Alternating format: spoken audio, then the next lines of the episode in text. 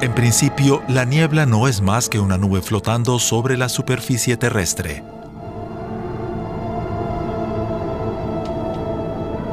Para que se forme niebla, el aire debe enfriarse o su humedad debe aumentar. Cuando la humedad atmosférica alcanza su nivel máximo, se condensa. Las gotas de agua resultantes reflejan la luz y dificultan la visión. Solo cuando la visibilidad se reduce a menos de un kilómetro hablamos de niebla. El aire puede absorber diferentes cantidades de vapor de agua.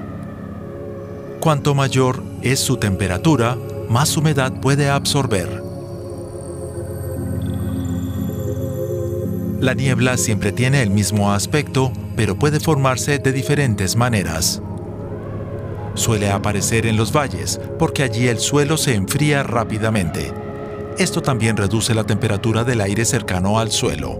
Como el aire más frío puede retener menos humedad, el vapor de agua se condensa formando gotas. Sobre los lagos y ríos, el agua se evapora en el aire frío. Su humedad aumenta hasta que se satura.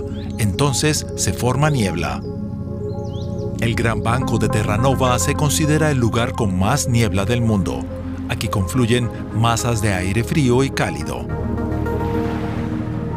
Al mezclarse, se enfrían y el vapor de agua se condensa formando niebla. Lo mismo ocurre cuando exhalamos aliento en un ambiente frío. Otra forma de niebla puede observarse en las montañas. Cuando el aire húmedo asciende por la ladera de una montaña, la presión atmosférica y la temperatura descienden, hasta que finalmente el vapor de agua se condensa y se forma la llamada niebla de ladera.